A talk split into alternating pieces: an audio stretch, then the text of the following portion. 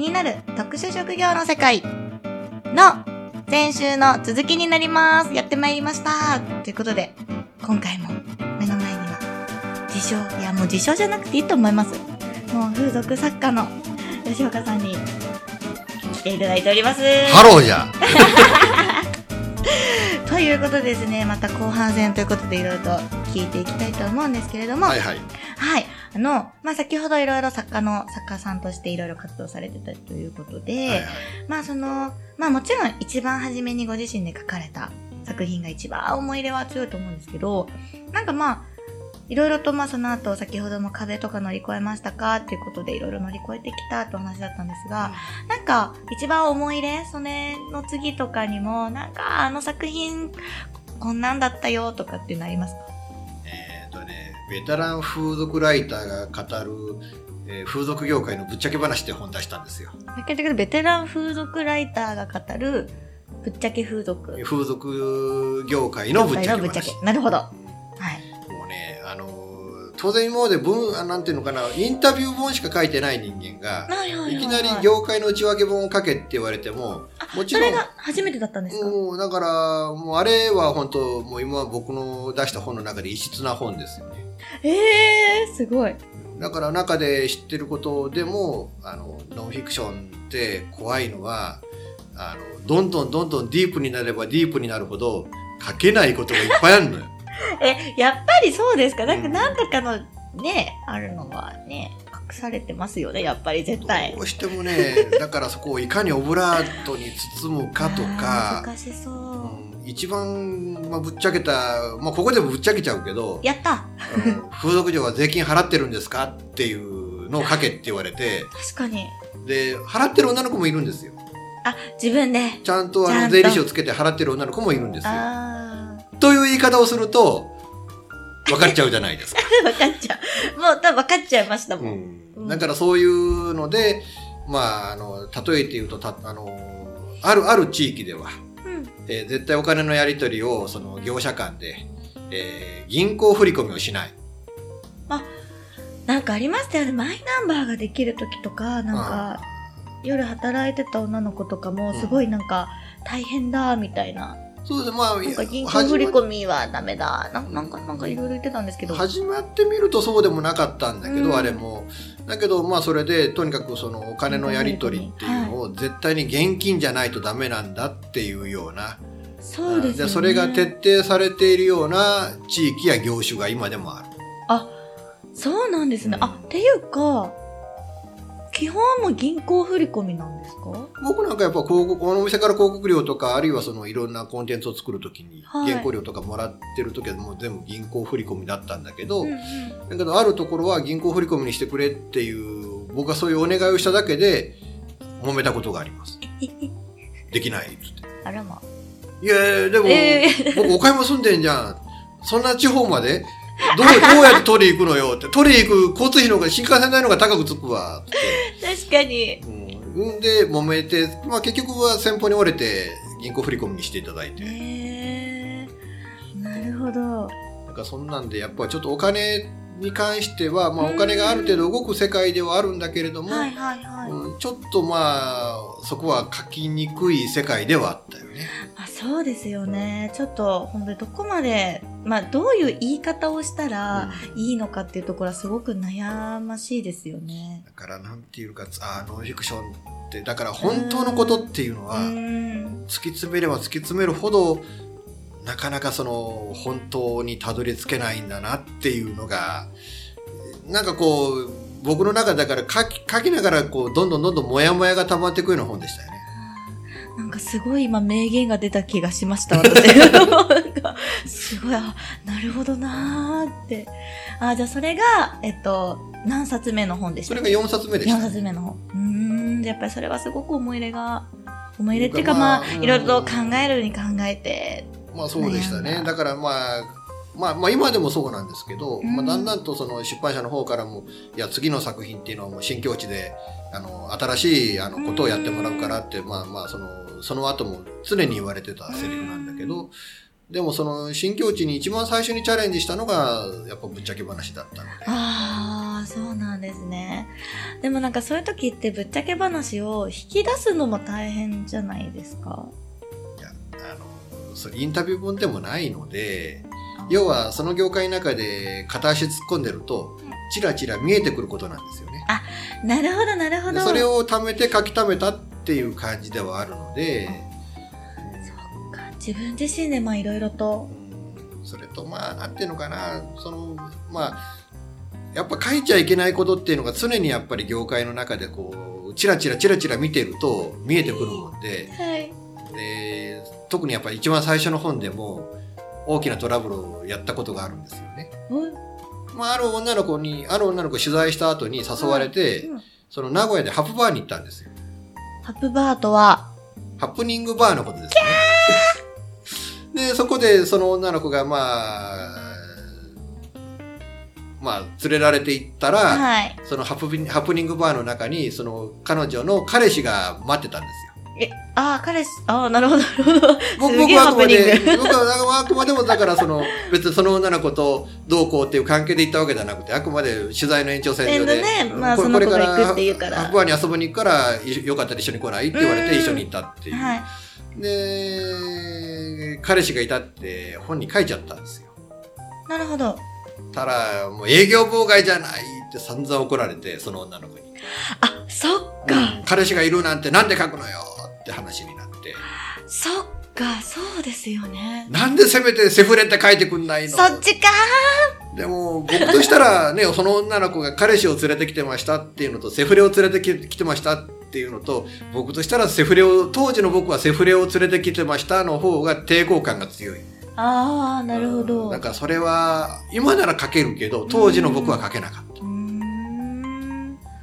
そうなんですね。だからそんな、だから本当のことを書くとトラブルになることっていうのが、もう最初の本からそんな、で、そのね、蓄積が一番でかかったのが、やっぱぶっちゃけ話だったかなっていうね。ああ、なるほど。なんか他にぶっちゃけ話ないですか？なんかないですか？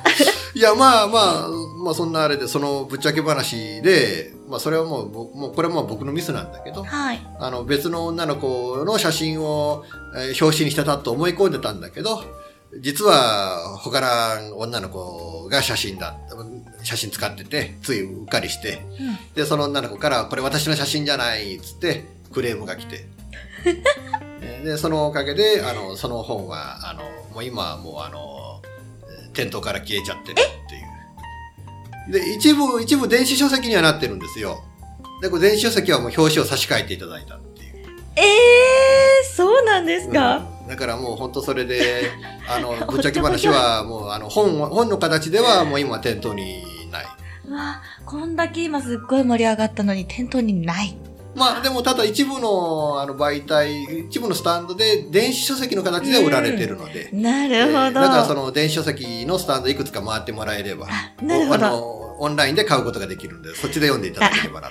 だそうですよ。皆さん探しましょう。でも、表示の写真はじゃあもうオクラ、オクラ入りってんですか？なんかもう、もうねもう見れない。もうその時の写真は見れない。今今はもう見れない。うんうわどんな写真だったんだろういや普通なの写真なんだけど、ただ、ぶっちゃけ、あの、まあ、そんなあれトラブルで、まあ、女の子の方も訴えるぞにな、なりかけたので、で、もう弁護士の先生に泣きついて、たら、弁護士の先生が、うん、これ、肖像権の侵害にはならないよって言われて。はいだってこの写真見て、その女の子の本人見て、同一人物だって絶対思わねえじゃん。うん、もう女の子も、もうでもう写真ね、なんだか思いっきり修修正をして綺麗になってる写真なんで。あだから本人と見てももう肌の色からなんから、全然もう体の体型まで違うんでね。いやもうす福ごい。の写真っていうのは、もうそこまでいじるので、なるほど。うん、だからもうそれはもう本人だって絶対わかんないからっていう、はい。だからもう肖像権の侵害にはならないよっていうふうに弁護士の先生には言っていただいたので、ああ、なるほど。うん、ただ、そっからあと女の子本気で請求はしてこなかったのうで、うん、だからまあ一応その、まあ、本の発売が、ね、その書籍っていう形での発売を停止したっていうので、もう女の子としたら理解はしてくれたのかなっていう。まあそうですよね。まあ、まあその女の子にとっての、まあ、人生っていうのもあるので、多分その時は、なんで？みたいな感じになったんですよね。まあまあだからまあ申し訳ない。僕もね、勘違いだったんで申し訳ないな ちょっとうっかりさんってことでうころではあるんですけどね。そうですね。なるほど。えーでも、どうなんです？そうやっていろんな女の子とこう接してきてたわけじゃないですか。うんまあ今まで風俗嬢ちゃんたち200人以上。うん本当ですよね。もう300人近いかな。うわぶっちゃけて聞いていいですか、うん。ちょっともうこれから私のその風俗講座ということで、はいはいはい 聞きたいんですけれども、はいはい。風俗って何ですか？うん女性が男性客を、まあ、射精ありで接客してくれる職業かな射精あり？射精、あ。射、精って鋭角射精じゃない。そんなメルヘンだったら楽しそう。え、それは、じゃあ、ピンサロもうん、ピ風ンサロも俗。風俗ですね。で、手こきも？手こきもそうですね。いわゆる、まあ、エステみたい、えー手こきエステみたいなのかな。なるほど。うんもう、だし、じゃあ、なんかよく、なんかもうほんとこれはほんと誤解を招いたらです。なんか、本番ありだよ、本番ありだよ、みたいな感じのうんお誘い方をする方々もいるじゃないですあ、か。はいはいはい。その、本番をするのも風俗？当然射精が伴うので、すよね本番ありなしは関係なしに風俗ですよね。なるほど。じゃあもう、いろんなそういう、なるほど。あ、わかりやすかった。射精がありきの行為を、風俗。そうそう、最後ドピューで終わったら風俗。なるほど。じゃあ、ドピューで終わらない、オッパブとかは？おっパブ風俗でではないですもんね。あ、あーなるほどね。まあそうよね、そうよね。なるほど。なんかその中にも、風俗の中にも、なん、なん、なんでしたっけ？まあその、ピンサロ嬢ちゃんだの、ソープ嬢ちゃんだの、風俗嬢っていうの、あ、そっか、風俗嬢っていうのはもう、もう全全部だから。うん。あとだからデリヘル嬢、デリヘル嬢。ヘルス嬢、ヘルス嬢、ホテヘル。ヘルスって、ヘルスとホテヘル？ん。まあまあだから、いわゆるヘルスっていう、ヘルスって何ですか？単にヘルスって言ったら店舗のファッションヘルス。ファッションヘルス？ファッション？ファッション、ファッション的だったんでしょうね、最初最初はね。ファッション的。まあまあまあ、まあ、だからもう、そのヘルスも最初はファッションマッサージっていう名称だったのよ。コスプレマッサージ屋さんみたいな感じですか？あ、ではなく。いや、なくて、もう、まあ最後、抜きのあるマッサージっていう、だからもう後にエステっていう分野になるんだけれども、だけど、まあそれ。れが、まあフェラなりなんなりっていうのが、ファッションマッサージが、まあ、後にヘルスっていうものになって、でそれがまあ店舗がもうこれ以上増やしちゃダメですよっていうふうにこう国の政策がなったので、あら、そんなに日本増やしてたんですか、うんもう至るところだから渋谷なんかでも至るところにあった時代もあるんですよ。あら、やだ。うんだけどまあそれでまあだもう一部の地域しかダメみたいな形になったので、はい。でじゃあホテルをプレイルームにすりゃいいじゃんっていうのホテヘルでホテヘルが生まれていやそうじゃなしにお客さん家に行っちゃえばいいじゃんっていうのを考えでデリヘルが生まれてなんかデリヘルもホテヘルもお広い意味で言うとヘルスなんですよ、ね。ヘルス嬢ちゃん。うんなるほど。感じですね。唾飲み込んじゃいました。なるほど。はいへえ、そうなんですね。なんか、まあ、多分皆さんまあまあ、いろんな事情があって、やっぱりそういうお仕事をね、うんやられて、まあこう、なんつう頑張ってやられてるので、多分まあ、そんななんか、こう、なんつうか、レベル？レベルって言い方はおかしいですけど、なんかやっぱり、この一般のサラリーマンでもあるじゃないですか。なんか、うん大手企業はトップみたいな。あはいはいはい。なんかもう、でも同じ、サラリーマンはサラリーマンで同じだけど、みたいな。なんかそういうのってあったりするんですか？うわあそ、それやってたらすごいよね、みたいな。いやまあヒエラルキー的に言えば、まあ、ソープ嬢っていうカテゴリーはまあ一番上なのかなっていうのもあってなぜ？一つはあのもうもう本当究極の接客業っていうぐらいにお客さんに対して至れり尽くせりのサービスをするわけですよね。へえ。だからそれもあってっていうのがあるのともう一つはそのお客さんが払うお金の単価もあ一番高いのやはやっぱソープランドなのかな。だって10万円なんて店もありますからね。え？お客さんが払うのが。何分？えーと2時間3時間ぐらい。まあまあでも2時間2時間10万円っていうのはうん。10万ですよどんな快楽な時間になるんですいやさすがにさすがに僕はそこにそんなお店行ったことないんでね、すごいですね。うん、えでも。10万円の店の女の子インタビューはしたことはあるけど。ああ、やっぱりこう、もう、違いました？オーラとか。あーオーラの違う子はいたね。うん。んそうはえええそんな値段の子お店の子なの？って思うような子も中にはいたけど。でも一人本当になんていうかもう風格を持ってる女の子がいたね。ああ、なるほど。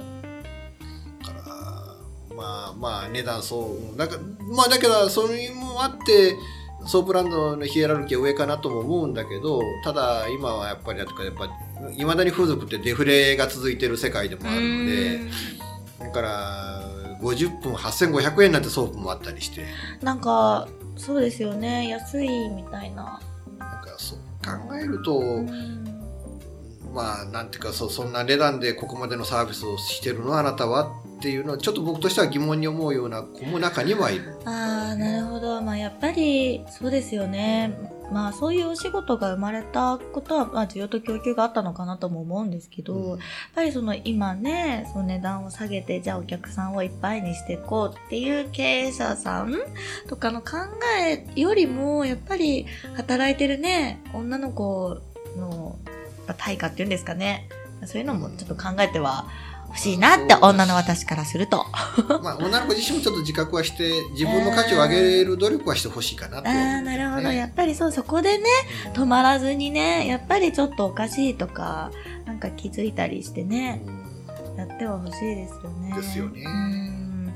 でもどうなんですか？まあ、そのやっぱりこの世の中、まあ海外も含めて、多分風俗、風俗？うんっていう、まあその男の人をまあこう満たしてあげるようなそういう場所っていうのは多分なくなることはないじゃないですか。うん絶対に。多分、まあだって、ねね世界で最も古い職業とも言われてるからね。かっこいい。え、聞いたのかどうか知んないけどね。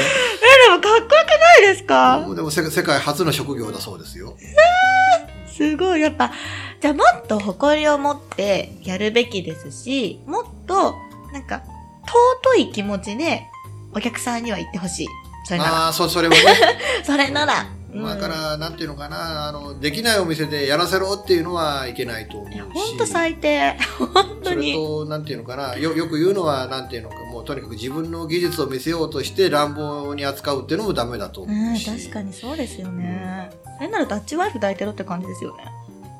だってダッチワイフだって下手にやってたらパーンって割れちゃいますかでら、ね。すよね。そうなの。割れた瞬間に、あ、いなくなるんだって思ってもらって、うんもっとちゃんとね、生身の人には優しくしていただきたいものですよ。そこはちょっとね、あの、やっぱそれをやっぱ訴える女の子も多いなっていうのは、あやっぱり多くなってきたんですかね。う。どうしてもやっぱりそこは、やっぱ女の子としてはもう次のお客さんもいるんでね。まあ、そうですよね。客はもうその女の子相手にドピューでもう終わりかもわかんないけれども、でも女の子は次のお客さんをまた接客してドピューさせなきゃいけない。確かに。ねそう思う。だからもうとにかくそのだ乱暴なお客さんっていうのは困るんだっていうのはやっぱ強く訴える女の子っていうのは、やっぱそれなりの数はいますようんね。そうですよね。確かになんかそのね、行為が悪いことではないので、ただまあそこをね、やっぱり、ね、そんなね、む一番古い仕事をやってる女の子をね、うん尊い気持ちで、丁寧に、丁寧に。逆にね、もういつも大変でしょ癒してあげるよ、僕がのつもりで言ってほしいですよね。ああ、それぐらいのね。ですよね。うんそれぐらいの気持ちでいた方がいいですよね。うんというかもう女の子にきれあのなんていうのかな女の子に気に入られればあのそれだけグレードの高いサービスも受けられる可能性もあるわ、まあそれは絶対そうだとは言わないけど、まあまあ確かに。まあ可能性としてはそれは嫌われるよりはずっとその可能性は高いと思うんで、うんですよね。確かに。なんか、深いなぁ。なんか、ディープですよね。うんですよね。でも、どうなんですかね。まあ今後その、まあ、ちょっとまあ言われてて、今規制とかも強くなってきたのが、そのオリンピックに向けて、うん。なんかまあいろんなお店とかもうん。結構、こう営業時間短くしたりとか、こたのかったらってやってますけど、うん。